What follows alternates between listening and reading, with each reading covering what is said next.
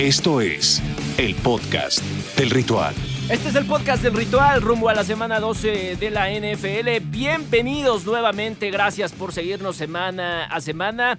Estos son días muy especiales porque se acerca el Thanksgiving en donde habrá tres partidos interesantes, sobre todo el que se jugará por la noche. Así que arranquemos de una vez por todas con toda la información, mi querido Pablo de Rubens, ¿cómo estás, hermano? Mi querido Gabo, muy bien, muchísimas gracias. Ya 12 semanas, qué rápido se va el tiempo. Y mira, yo no quiero dar malos consejos ni, ni darle ideas a, todos nuestros escuchas que están semana a semana en el podcast, pero yo sí esta época del año, yo sí aprovechaba para volarme un padre de clases y ver todos los partidos de la NFL, ¿no? Cuando iba en la prepa, iba en la universidad, no le digan a nadie, pero la verdad eh, es un día especial, ¿no? Para todos los que nos gusta este deporte, eh, poder disfrutar de triple cartelera un jueves, estar sentado, pedir alitas, comer. Eh, la verdad es que se agradece muchísimo. Llegó rápido en el año, pero bueno, eso es lo que yo hacía en Thanksgiving. No sé qué hacen ustedes en Thanksgiving, pero bueno, ahora estamos aquí en el podcast. Yo, por cierto, me gusta levantarme el jueves, prepararme un café y ya estar listo para ver el partido de las 11 de la mañana. Bien. Uno que puede entrar un poquito tarde al trabajo los, los jueves los otros días no tanto, pero justamente cae en, en este día importante para la NFL. Lalo Ruiz, ¿tú cómo te preparas para ver el próximo partido de las 11 de la mañana del jueves de Thanksgiving. ¿Qué tal, Gabriel? ¿Cómo estás? Toda la gente que nos está escuchando, Pablo, Pedro, un placer saludarlos a todos. Yo no tengo la fortuna de levantarme hasta las 11 de la mañana, pero lo digo con un poco de envidia. Uno se levanta y madruga, pero yo más que el Thanksgiving, aprovecho el Black Friday. Y honestamente, eso es lo que llama mucho la atención de esta época. Obviamente me pongo a ver el desfile de esa tienda departamental en los Estados Unidos, que es tradicional, donde están todos los inflables y mandan pues todo lo que va a estar. El patrocinio del día, Lali. No, dije, no dije el nombre de la tienda. pero pues dilo, Lalo Ruiz. Cada semana te echas uno, regálanos. Pero si ante todo hay que tener algo que se llama constancia. Me levanto y pongo, sintonizo ese desfile de Macy's porque me fascina ver los inflables. Por Lalo Posteriormente viene eh, increciendo la semana, ¿no? Este, esta fecha donde los partidos de Detroit, la neta, Detroit nunca me ha cautivado, pero hay veces que sorprende. Y así espero hasta el partido del domingo por la noche. Y por supuesto, me quedo despierto, unas cubitas y luego empieza ese Black Friday que ya también lo puedes aplicar a través de la distancia, donde tú pides en línea, lo mandas a San Diego porque hay familiares allá y posteriormente, pues ya te lo mandan a nuestro país. ¿Cómo estás, Pete? Todo bien, todo en orden, esperando a ver qué sorpresas nos da el Thanksgiving, particularmente en mi familia. No voy a decir que se celebra el Thanksgiving, pero sí lo, la pasamos bastante bien mis hermanos y yo crecimos en una escuela donde pues sí se hacían ah, cosas al respecto. Y mi hermana, gracias a Dios y, ah, eh, por ella, porque organiza esta cena pues muy thanksgivingesca, ah, donde invita a la familia, el pavo, todo el puré, smash potatoes, todo. Entonces se, se, trata de vivir como lo viven allá, pero pues al parecer todavía se queda un poco corto pero lo más bonito es la NFL. me, quedo con el byte de que creció en una escuela, ¿eh? No, su casa no existía, era la escuela. Se levantaba y iba directamente al aula. Oye, qué padre, porque yo nunca he estado en una cena de Thanksgiving, debo decir, la, neta, la neta. O sea, entiendes la tradición, ves la NFL, pero yo nunca he estado en una cena, Pete. Eres privilegiado. Es bonito. Las, los, que invite, ¿no? Los cuatro años anteriores no había podido estar porque, pues, habían menesteres del trabajo. Sí, sí. Pero ahora que no los hay, pues, este, al parecer podré estar. Entonces, sí, tengo un poco de emoción. Muy bien invite. Que invite. Los invitaría con pero mucho gusto si fuera a mi casa, amigos. Pero no Otro día con más calmita. Perfecto, pues arrancamos con los ritualistas. Los ritualistas. Después de todo este ritual de lo que hacemos eh, en el Día de Acción de Gracias, pues vamos a comenzar con lo gris para cerrar de manera alegre este podcast nuevamente. Eh, pero lo gris de la semana indudablemente es la lesión de Joe Burrow, el mariscal de campo de los Cincinnati Bengals. Una tarde horrorosa para este equipo, no solo por la derrota, sino porque pierden a su primera selección del draft, a su futuro, a su, a su líder. Y, y realmente es triste ver a un hombre de tanto talento sufrir este tipo de lesiones. Pablo de Rubens, tus reacciones acerca de esta lesión. Eh, la verdad es lamentable, ¿no? Debemos decirlo que a, pesar de que Cincinnati no tenía aspiraciones de cara a playoffs o realmente no estaba buscando algo importante esta temporada, sí está empezando a pensar en construir alrededor de Joe Burrow Creo que esta parte es muy, pero muy importante. Y justo tu elemento primordial es el coreback. Si no lo tienes presente, híjole, el equipo de Cincinnati va a sufrir bastante. Esperemos se pueda recuperar. La verdad es que eh, está joven, está chavo. Sabemos bien que las recuperaciones son mucho más rápidas. Eh, tiene 23 años de edad. Y él lo puso en su cuenta de Twitter. No se van a deshacer tan fácilmente de mí. Voy a regresar el próximo año, la próxima temporada, para seguir jugando al máximo nivel. Si bien es cierto que estaba peleando al tú por tú con Tua Tagovailoa por ese título del novato ofensivo del año, se va a quedar en el camino. La verdad me ha gustado muchísimo lo que hemos visto de él. 2.688 yardas, 13 pases de touchdown, solamente 5 intercepciones. Son muy buenos números para un equipo que tiene pocas herramientas a explotar. Entonces, Joe Burrow creo que demostró de más después de toda la expectativa que había alrededor de él llegando de LSU, habiendo tenido tal vez un año de titular nada más, eh, selección global de draft importante. Creo que Joe Burrow cumplió todas las expectativas. Esperemos por recuperarse al 100% porque es una lesión bastante delicada. Lalo, ¿no le faltó un poco quizás a Cincinnati fortalecer su línea ofensiva eh, sabiendo que iban a ir por uno, eh, por, por, el eh, primer pick del draft, por el, quizá el hombre más talentoso previo a esta campaña para evitar este tipo de situaciones? Es complicado porque es un escenario hipotético, ¿no? Partiendo de que nadie celebra una lesión, independientemente de la posición en la que te desempeñes. Ya lo decía Pablo y también el pronóstico de esta lesión que se rompe todo lo que se podía romper en esa rodilla izquierda. Más que ahorita hacer leña del árbol caído, es también importante poner lo que dice Zach Taylor. Zach Taylor, el head coach de los Bengalíes de Cincinnati, es un tipo que le veo mucha fortaleza mental y esa fortaleza es justamente lo que necesita en un escenario tan complicado como que se acabe tu temporada por una lesión. Y más que rodearlo de gente que lo cubra, también es reeducar esa forma de juego. ¿No? Había circunstancias en la que ese ímpetu de hacer más, de demostrar, de querer brillar, le costaban contactos innecesarios, contactos innecesarios que no fue el caso de la lesión, porque él se mantuvo dentro de la bolsa, pero hay escenarios que se pueden modificar. Eh, va a regresar, no sabemos en qué estado, y tampoco sabemos si sea al inicio de la siguiente temporada, pero va a regresar, eso es un hecho por la fortaleza mental que tiene.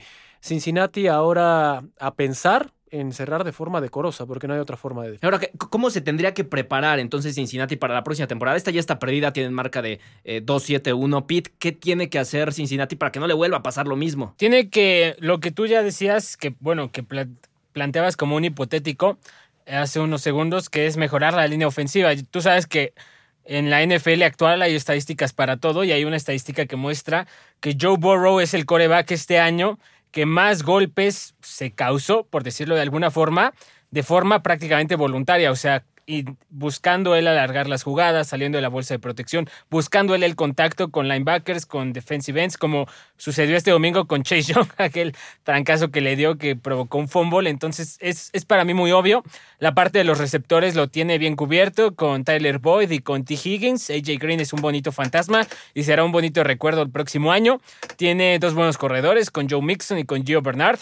La parte defensiva no le compete absolutamente nada a él y lo único que tiene que hacer Cincinnati, se dice fácil, es atinar a la línea ofensiva porque no todos están adecuados para jugar en el esquema que le está pidiendo Zach Taylor a Joe Burrow. Después de la lesión de Burrow, los fanáticos de Cincinnati mostraron su apoyo donando al Fondo de Alivio del Hambre, una, fundación del Mariscal de Campo, que recibió más de 1.300 donaciones por un total de más de 27 mil dólares. Eh, esto es lo bueno dentro de lo que le pasó al mariscal de campo. Taysom Hill, el, el, tema con Taysom Hill, Gabo, es que creo que puede seguir como coreback titular de los Saints. No porque sea muy bueno, o sea, tuvo un rating de coreback esta semana superior al de Ben Roethlisberger, al de Ryan Tannehill, al de Patrick Mahomes incluso. Pero creo que va a seguir como coreback titular de Nueva Orleans. Insisto, no porque sea el, el Joe Montana resucitado, Steve Young resucitado como Sean Payton llegó a referirse a él, sino porque ve el calendario tan fácil que tiene Nueva Orleans en el tiempo que va a estar Drew Brees fuera por lesión. Este domingo enfrentan a Denver, luego Atlanta otra vez, luego Filadelfia, que es una lágrima, y después se les complica un poquito contra Chiefs y después viene Minnesota y Carolina. O sea, estás pensando que si quitas el partido de Kansas, cierras con muchos equipos, bueno, todos esos equipos tienen marca perdedora. Entonces puedes darte el lujo de jugarle al experimento con Taysom Hill, porque yo realmente creo que Sean Payton, en toda su inteligencia y sapiencia que ha demostrado dentro de la NFL, no le va a dar la titularidad a futuro a un jugador que tiene más tacleadas que pases que touchdown en la NFL. Entonces, no creo que Taysom Hill sea la respuesta a futuro, a largo plazo, sí para el corto y mediano, hablando del 2020, pero no más allá. Sí, pero eh, el tema aquí es que se mencionaba desde, desde un principio que querían ver si podían Sí, contar con él en el válido. futuro, Pablo, y, y- y realmente es un coreback de 30 años, ¿no? no Sí, es ningún eh, o sea, es, válido que, que, le- que le experimente. Sí, sí, o sea, en esa parte estoy totalmente de acuerdo con Pete. Y, y- y bien- y si bien es cierto que James Winston definitivamente no iba a dar el ancho, porque lo platicamos en otras ediciones, es un coreback que ya está en la debacle de su carrera, a pesar de su corta edad. Digo, tiene 26 años de edad, pero me parece que ya su mentalidad, su ética de trabajo ya no le dan para ser un coreback en la NFL. Dos partidos jugados, tuvo siete pases completos, ¿no? 11 intentos nada más, eh, sumó 75 yardas, cero pases de touchdown, cero intercepciones. No hizo mucho James Winston, me parece que mentalmente ya está acabado. La mejor decisión que pudieron haber tomado es agarrar a Tyson Hill, sobre todo porque un Tyson Hill que la temporada pasada tuvo un muy buen rendimiento y un gran desempeño. Pensaron que tal vez era el momento de cambiarlo. Eh, Tyson Hill también eh, empujó bastante por tener mucho mayor cantidad de snaps, de poder tener más tiempo dentro del emparrillado, porque ha demostrado que sabe hacer absolutamente de todo. A ver, es un coreback, pero aparte es bloqueador, pero aparte es corredor, aparte receptor. O sea, hace absolutamente de todo. Es un jugador muy completo. Es este flex que te puede servir de todo y que cualquier equipo de la NFL que quisiera tener. Hoy por hoy ha demostrado que también es un líder y que sabe llevar el equipo a buen puerto.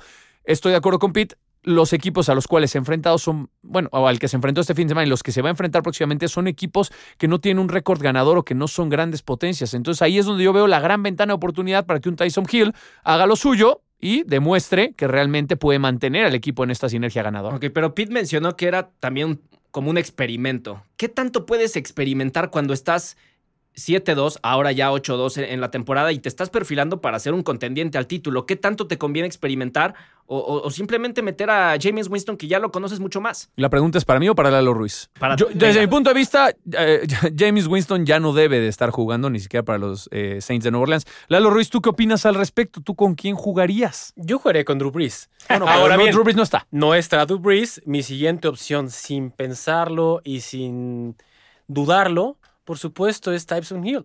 ¿Por qué? Independientemente de todo lo que dijo Pablo que te puede funcionar, James Winston se ha caracterizado por ser irregular en una temporada en la que tú no te puedes permitir irregularidades para poder pensar en postemporada. Además de que es mucho más fácil adaptar el estilo de juego que muchos desconocíamos previo a que arrancara como titular Tyson Hill que como lo que venía haciendo James Winston. Por eso es una herramienta con la que puedes trabajar mucho más sencillo. Lo que tendrán que hacer es, a ver, la ofensiva rival ya se aprendió que cuando empiezas a lanzar y no encuentras a nadie, tú vas a correr y vas a intentar llegar a las diagonales. Eso se lo van a aprender. Y a partir de ahora tendrán que empezar esas pequeñas modificaciones en el plan de trabajo semana a semana en lo que tu titular está de vuelta. Y aquí lo que tienes que ver, Gabo, es tus posibilidades. ¿Cuál es tu objetivo? No lo pierdas de, de- de frente de Es ti. postemporada. Es mantener la mayor cantidad de victorias a que regrese Drew Brees. Claro. ¿Quién te lo va a entregar? Tyson Hill. Me parece que James Winston no tiene esa posibilidad. Bueno, hablemos de los bucaneros de Tampa Bay. Estamos intercalando mucho las opiniones de, Tampa porque hablamos una semana muy bien de ellos y la siguiente hablamos muy mal de ellos. Y, y el pasado lunes Tom Brady vivió una noche frustrante con altibajos, como ha sido su temporada, sufriendo dos intercepciones, la segunda de ellas cuando su equipo más eh, necesitaba de su inspiración en los instantes finales del partido ante los Rams. Eh, Pedro. ¿Por qué Dime. Brady nos ofrece un partido con cuatro pases de anotación como contra los Raiders, con tres como contra Carolina y luego nos ofrece intercepciones como las tres que sufrió ante Nueva Orleans o las dos que sufrió en contra de los Rams? Creo, la verdad, que sí he encontrado una explicación, a mi punto de vista, coherente, me dirán ustedes. La primera de ellas, o sea, hay, hay veces que mucha gente me, sorprende que pueda decir, no le puedes achacar todo a un jugador y sobre todo a un liniero. Pero en este caso creo que es tremendamente válido. Ali Marpet debe ser uno de los tres mejores guardias ofensivos en toda la NFL. Cuando enfrentas a una línea defensiva de los Rams que tiene a Aaron Donald, que automáticamente te supone dedicarle dos hombres de los cinco que tienes para intentar, porque nada te garantiza que lo vas a hacer, intentar bloquearlo, automáticamente dejas en duelos individuales al resto de los jugadores. Si tú no tienes un guardia, que es la posición cercana al centro, de garantías, uno de los dos, aunque sea, históricamente Tom Brady siempre ha sufrido cuando no tiene al menos un jugador de gran nivel en la parte interna de la línea ofensiva. ¿Por qué? Porque con Brady, contrario a Patrick Mahomes, a mismo Jared Goff, a Justin Herbert, es un coreback que no es móvil. Es un coreback que da pasitos dentro de la bolsa de protección para intentar evadir la presión. Si tú le generas presión por el centro de la línea ofensiva, Tom Brady tiende a equivocarse, lo ha hecho históricamente en su carrera y ahora a los 43 años de edad, en un esquema nuevo, con un coach nuevo, con receptores nuevos, es creo más obvio que se puedan dar esas equivocaciones. El lunes por la noche vimos precisamente eso. Tampa Bay dedicó dos elementos exclusivos a Aaron Donald toda la noche. Aún así, Aaron Donald le, logró pegar a Brady un par de ocasiones. Y el resto de la línea estaba jugando uno contra uno. Tom Brady no tuvo mucho tiempo. Personalmente creo que sí han habido un poco de ajustes, pero Tom Brady no está cómodo y Bruce Arians lo está obligando a lanzar muy profundo en pases medianos y profundos, cosa que nunca ha sido la especialidad de Brady.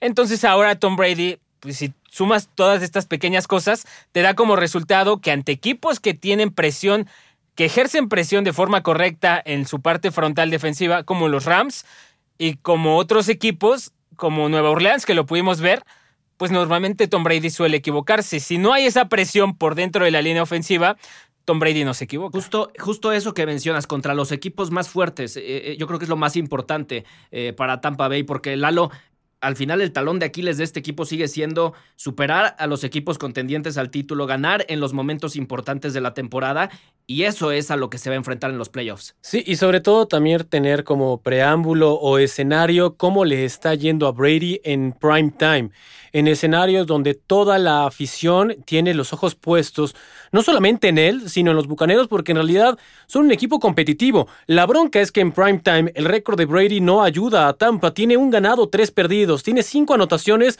contra cinco intercepciones. Esas, esos números te los podrías imaginar de cualquier otro jugador que está en desarrollo, no de una institución como lo es Tom Brady, porque te puede gustar o no, pero sin duda es uno de los mejores corebacks en la historia de este deporte. Por eso pesa tanto, por eso se magnifica tanto los errores que comete, porque normalmente él no los haría. Entonces vimos a un Tom Brady frustrado cuando se... La segunda intercepción, ahí sí ya fue la acabó. Se le faltó quitarse el casco y azotarlo, que así llegó y lo hizo, pero en la banda. Por eso digo que sorprende considerando la envergadura y el nombre de este jugador. Pablo, pero tú no crees que sea casualidad que estas derrotas hayan sido en prime time, porque yo honestamente no creo que a Tom Brady le afecte eh, un, prime time como le afecta a un novato. Estás hablando del mejor coreback de toda la historia, a mi parecer. Estás hablando de un coreback que ha pasado absolutamente de todo, pero que sí hay una constante a lo largo de su carrera. O sea, no solamente es el tema del prime time. Tom Brady sabe controlar la presión de manera espectacular y hay ejemplos claros, ¿no? El, más cercano, el enfrentamiento contra los Rams en Super Bowl. Si no te vas antes al el enfrentamiento de Super Bowl contra Atlanta, esa remontada espectacular.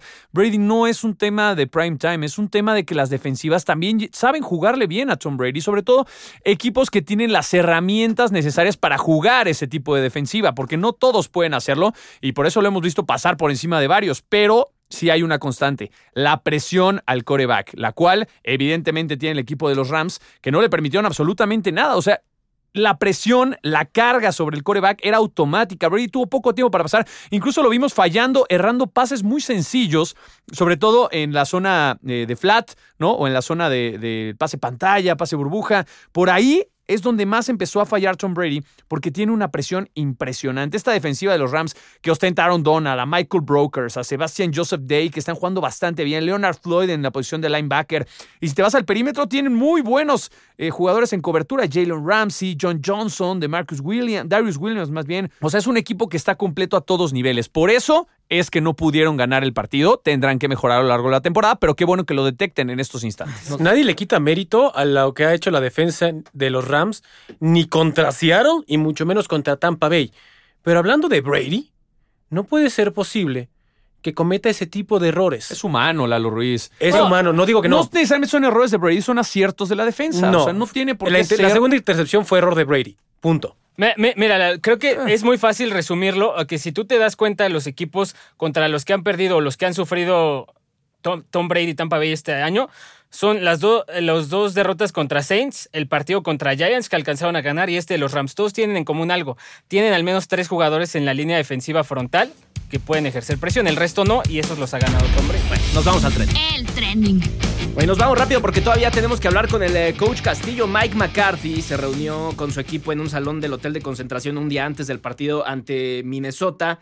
Eh, pidió a, su defensa sacar el balón a Dalvin Cook y, para apoyar ese argumento le pidió a gente del staff que trajera eh, sandías y, y- y cada sandía estaba decorada con un objetivo del equipo y partió las sandías y, mucha gente está diciendo que ya eso fue eh, como eh, el tema motivacional que ayudó al equipo a ganar en contra de los vikingos. A ver, Pablo, ¿qué opinas de, de esta acción estratégica, si así se le puede llamar, de Mike McCarthy? Mira, como head coach, tienes que ser un motivador nato en distintos niveles. Y si no lo eres eh, por ADN o por personalidad, sí tienes que rodearte de alguien que esté en contacto constante con los jugadores y que los mantenga motivados todo el tiempo. También es parte de la chamba y es parte del rol. Me parece que Dallas ya tocó fondo, o sea, ya no hay más abajo de lo que ha ocurrido con Dallas esta temporada, entre lesiones, entre malas decisiones, entre resultados terribles. Entonces, lo que está haciendo Mike McCarthy para mí es algo muy loable. Tratar de buscar caminos diferentes. A ver, ya estuvimos toda la temporada trabajando de cierta manera, no funcionó. Vamos a intentar con distintas cosas, distintas herramientas, eh, temas motivacionales, de psicólogos, de, de- de preparar mentalmente a los jugadores. Y me parece que es muy loable y es muy bueno. Yo no sé si estuvo directamente ligado con el resultado del fin de semana, pero por fin ganaron, ¿no? Yo no sé, cualquier cosa Ahora, que si hubieran pudieras perdido, hacer. le hubieran dicho, pues se la pasaron reventando sandías Pues en el también, hotel de o sea, también, pero ya cualquier cosa va a ser cuestión de crítica y siempre lo ha sido alrededor de un equipo tan grande como los Vaqueros de Dallas que tendrían que estar peleando Super Bowl cada temporada, ¿no? Y más de 20 años sin poder llegar ahí, la verdad le complica mucho más las cosas. Pero yo aplaudo muchísimo este tipo de iniciativas. Son head coaches distintos que se atreven a proponer cosas diferentes y eso se aplaude bastante. Si fue o no factor para ganar, pues yo le diría a Mike McCarthy hoy, repítelo la próxima semana, en una de esas nos vuelve a salir. Bueno, la NFL está extremando ya las medidas eh, ante el COVID nuevamente. Por enésima vez ya hay uso obligatorio de, mas- eh, de- de- de cubrebocas por parte de los jugadores cuando no estén en el campo y se encuentren en el banquillo. Eh, los entrenadores que ordenan jugadas ya no tendrán la opción de, usar eh, solo una careta, sino también tienen que usar cubrebocas. Eh, también se redujo a 62 el número máximo de jugadores que pueden viajar con el equipo. ¿Qué tanto le puede afectar para desarrollar su labor a un entrenador que ordene las jugadas el uso del cubrebocas? Lo estoy preguntando porque quizás sí, sí afecte, Lalo. Lo, lo que están haciendo es intentar controlar algo que hasta el momento no se ha conseguido. Tienes que evitar que tu capital humano, porque al final tus herramientas de trabajo son los jugadores. Debes tener consciente eso. ¿Quiénes van y dan la cara? ¿Quiénes van y se enfrentan cada cuatro cuartos? No puedes tener este deporte ni concebirlo sin la materia prima, que son ellos. Tienes que cuidarlos. Por eso la NFL ha tomado esas medidas. Lo que quieren es dejar de alargar el calendario, dejar todos estos casos y tener una sensación de control en un caos que existe hasta que aparezca la vacuna. Mientras tanto, lo único que pueden hacer la NFL como organización es poner mandatoriamente que se cumplan las reglas para evitar propagación. Entonces no veo una relación directa en que se haga obligatorio. Sin embargo, lo que sí veo es que continúa la propagación en el mundo. Ellos están intentando apagar el fuego, apagar este incendio que está consumiendo no solamente a este deporte, sino toda la Está población del fuera de mundo. sus manos. Sí, y, y- y dentro de lo que ellos pueden hacer, están intentando tener medidas, reitero, para recobrar un poco ese sentido de orden. Y es un sentido efímero porque no va a existir hasta que De la vacuna esté presente. El caso más claro, Sweeney con los Bills. Sweeney estuvo fuera por una lesión o tuvo temporada baja. Pone la NFL como estatuto que debido a las repercusiones de esta enfermedad no solamente se haga la prueba, sino que además le hagan un ecocardiograma para conocer si su corazón no tiene alteraciones. Sweeney se enteró que a pesar de que ya salió del protocolo, que ya podía jugar, pues le han detectado una afección cardíaca que lo pone en riesgo y es parte de las nuevas reglas que está poniendo la NFL. Sweeney no va a jugar el resto de la temporada con los Bills. Se han eh, intensificado estas reglas eh, que menciona Lalo, pero eh, un total de 108 pruebas han dado positivas en los últimos dos periodos en comparación con las 146 durante los 11 primeros periodos de pruebas anti-COVID. Un Eso tiene una razón de ser rapidísimo. No quieres que la gente se contagie. Evita el contacto. Evita que estén cercanos. No lo puedes hacer porque la naturaleza de este deporte es que estén cercanos. De acuerdo. Eh, Yo, yo creo que está totalmente fuera de las manos. Pongan los, los protocolos que pongan. Pero bueno, vámonos con el coach.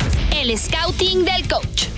Momento de platicar con el coach Castillo, al que nos da muchísimo gusto saludarlo. Coach, la semana del NFL ha tenido noticias desde Drew Brees y esa fractura que cada vez está siendo pues más complicado su regreso, hasta lo de Joe Burrow. Iremos por partes. ¿Te parece que Tyson Hill será la herramienta o quien le pueda cuidar el changarro perfectamente a Brees para cuando esté sano? Pues mira, no sé, a mí cuando me preguntaron eh, yo qué pensaría, pues yo pensaría que iba a estar James Winston por la por el digo, por la contratación que hicieron precisamente para sustituir a Brees, pero sin embargo yo no dudaba en que si entraba Tyson Hill iba a hacer un buen papel. Yo creo que es un, muchacho, un coreback con muchas habilidades y, y, de alguna manera tiene mucho más recursos que Winston, yo creo, para, para, pues, para mantener al equipo bien y sobre todo eh, en ese rumbo positivo, no perder.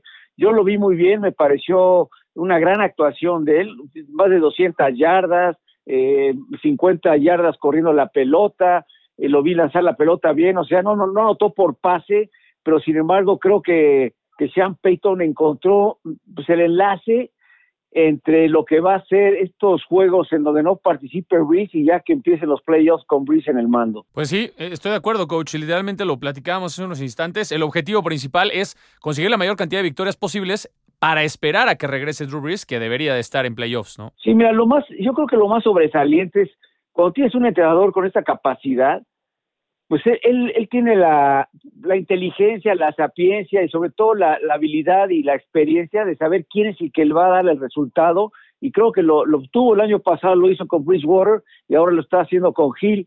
Entonces yo creo que ese es lo más sobresaliente, ¿no? La forma como él ve las cosas y lógicamente sí. él estando dentro de esta organización y en este equipo, sabiendo qué es lo que sucede, pues mete al indicado. Por lo menos en este partido así fue. De acuerdo, de acuerdo contigo, mi coach. Pues a ver qué hace Sean Payton de aquí a que pueda regresar Drew Brees. Yo quería preguntarte, coach, acerca del tema de los Ravens. Un equipo que sorprendió la temporada pasada, que tuvo al MVP, que vaya que tienen cosas muy interesantes. Sabemos que John Harbaugh es una de las grandes mentes ofensivas de este, de este deporte y, cierto es también que Lamar Jackson es este heredero de las grandes glorias, pero a los Ravens esta campaña no les ha ido tan bien como se esperaba y aparte sale la noticia en las últimas horas que tienen varios casos positivos de COVID, específicamente eh, en temas de staff y de jugadores. Entonces esto todavía viene a sumar a estos problemas que han tenido para el crecimiento durante la temporada. ¿Cuál es tu punto de vista acerca de estos Ravens? Sí, bueno, no empezaron mal, ¿eh? No empezaron mal la temporada, inclusive se les colocaba como uno de los mejores equipos de la liga. Pero yo creo que el problema que han tenido primero son las lesiones, mano. Lesiones en, en, en los frontales, a la defensiva, lesiones también en la línea ofensiva. Todo, todo esto les ha, pues les ha causado muchos problemas, sobre todo sabiendo eh, que lo más importante para ellos era correr la pelota y creo que no lo han podido hacer en esta en esta mitad de la temporada regular y eso pues ha dado al traste con lo que ellos pensaban que iba a ser su su su o sea su mayor este cómo se llama su mayor propósito ofensivo o sea el poder correr la pelota porque prácticamente todas las jugadas de, de, de Lamar Jackson vienen de hacer un engaño de carrera entonces, si tú lo pones a pasar directamente atrás sin engaños, sí se le dificultan las cosas. Creo que está, se está precipitando demasiado en, en las, en las, eh, las lecturas. Entonces sí se le está, o sea, se le está poniendo muy difícil el cuadro a, a este equipo de los cuernos precisamente por eso. Y luego agrégale esto de las, de, de la, de los, este, los infectados de COVID o por lo menos los que están fuera por posible contagio. Entonces, pues esto sí le, se le va a complicar mucho. Y además, agrégale todavía que van a jugar contra los acereros de Pittsburgh la semana que entra, o sea, el fin de semana que entra, o sea que sí es un cuadro pues complicado para este equipo que al principio de la temporada muchos lo daban como favorito para representar a la conferencia americana. Sí, mi coach.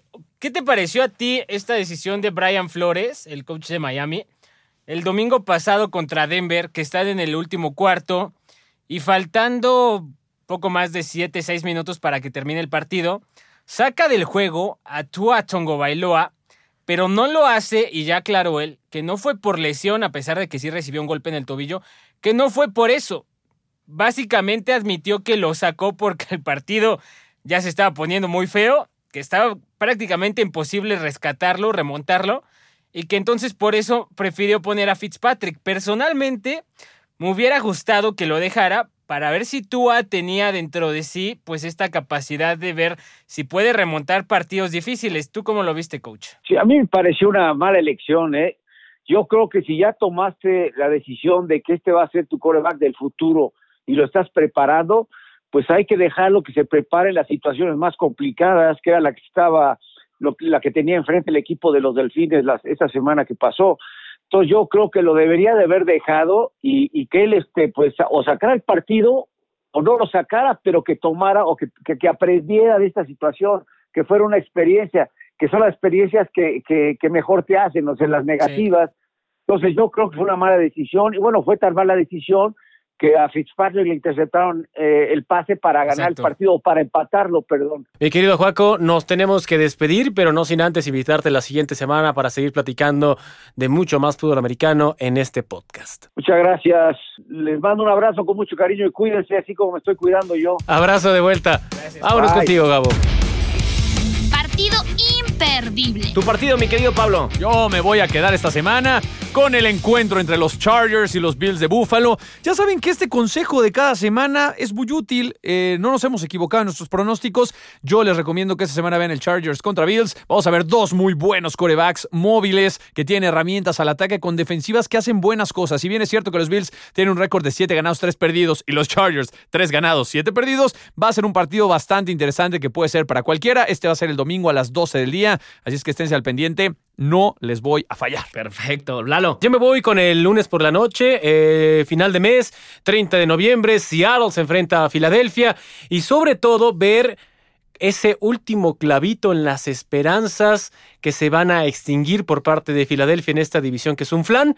Seattle va a ganar, se va a poner con récord de 8 ganados, 3 perdidos y seguirá agravándose la crisis que tiene Filadelfia. Pete. Me deja, amigo Gabo, mira, ya, ya me dejas tú al final intencionalmente.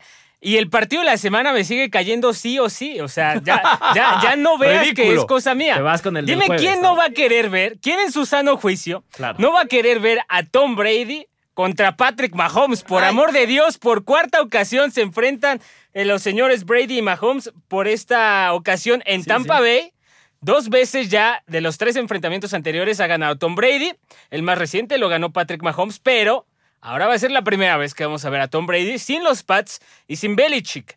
Entonces va a ser muy interesante porque Tampa Bay tiene mejor defensa, Kansas City tiene obviamente una mejor ofensiva y puede ser, ojalá me esté equivocando, la última vez que veamos en un emparrillado a Patrick Mahomes y Tom De Brady. acuerdo, partidazo, pero yo hubiera pensado que el partido de la semana sería el Steelers contra Ravens. O Pero ese sí, día no, de acción de pero gracias. no, hablando sabemos si, domingo. no sabemos si se va a llevar a cabo. Estamos Sí, hablando del es domingo. Estamos hablando del domingo. ¿no? Y, y aún así, si tú me das a escoger, yo me voy con el de Mahomes Brady. De acuerdo. Y el del domingo por la noche también, porque Trubisky podría regresar a la titularidad con los Bears. Ah, ¡Qué ese- va, los osos! ese te gustan los osos de Chicago y ese nada te más gusta a ti. te importa a ti, lo y a toda la afición de los Packers porque van a ganar no me los Packers. venir a decir No que le va a ser mientas un a la partido gente, por favor, cerrado. Gabriel. Green Bay contra Chicago siempre es un buen partido. No me digan que no. Mira, Ah, yo no, siempre córtale estoy completamente cierto que todos los aficionados cuando su equipo va mal apelan al son rivalidades históricas, estos Es partidos duelo son más muy viejo de la buenos. historia de la NFL. Y eso no lo hace bueno. Y sabes también si que te es doy un- el coche más viejo de la historia, te prometo que no lo vas a tomar en lugar de un último modelo. Muchas gracias, Pedro. Gracias. a ti, mi Gabo. Gracias, Pablo. Nos escuchamos la siguiente semana. El jueves por la mañana hay un especial de Ritual entre Amigos en Facebook eh, para que estén siguiendo el Thanksgiving de la NFL durante todo el día. Así es que no se despeguen de las redes de Azteca Deportes. Adiós. No te pierdas el próximo episodio del podcast del ritual.